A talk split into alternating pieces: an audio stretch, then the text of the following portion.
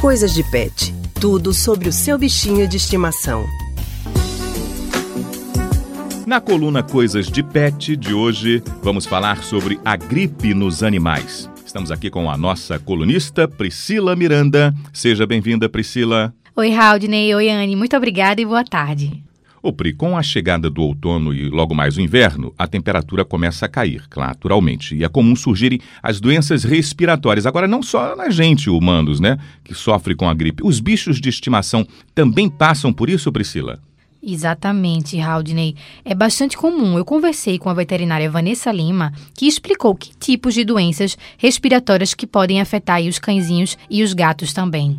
A gripe, de uma maneira geral, ela é, nos pets ela é diferente da, do agente que causa a gripe nos seres humanos, tá? Nos cães, a Bordetella bronchiectica é a principal bactéria é, que causa a gripe canina, tá? Que é conhecida como a gripe canina. E além dessa bactéria, alguns vírus, como herpesvírus, adenosvírus, vírus da parainfluenza, são outros vírus que podem estar relacionados à a gripe canina, que é conhecida como traqueobronquite infecciosa canina.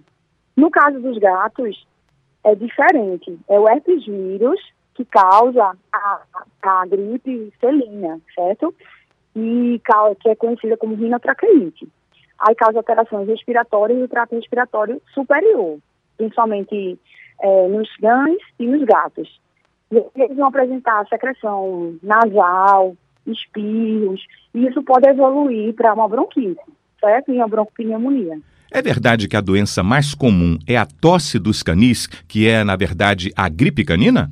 Sim, é verdade. E existe uma vacinação para prevenir essa doença, Haldney, além de outros cuidados que os donos também têm que ter com os bichinhos. E quais são esses cuidados, Pri? Então, os tutores devem evitar passeios com os pets em horários mais frios. Também tem que ter um abrigo para o animal caso ele durma em um local que tenha muito vento. E evitar também o choque térmico, que é quando o bichinho sai de uma temperatura muito quente para uma mais fria de uma maneira muito rápida. E claro, também a gente teve, tem que evitar que o animal é, fique sem ir ao veterinário. Né? Tem que, é muito importante que o tutor leve sempre o animalzinho para as consultas e aí ver, checar a saúde toda dele.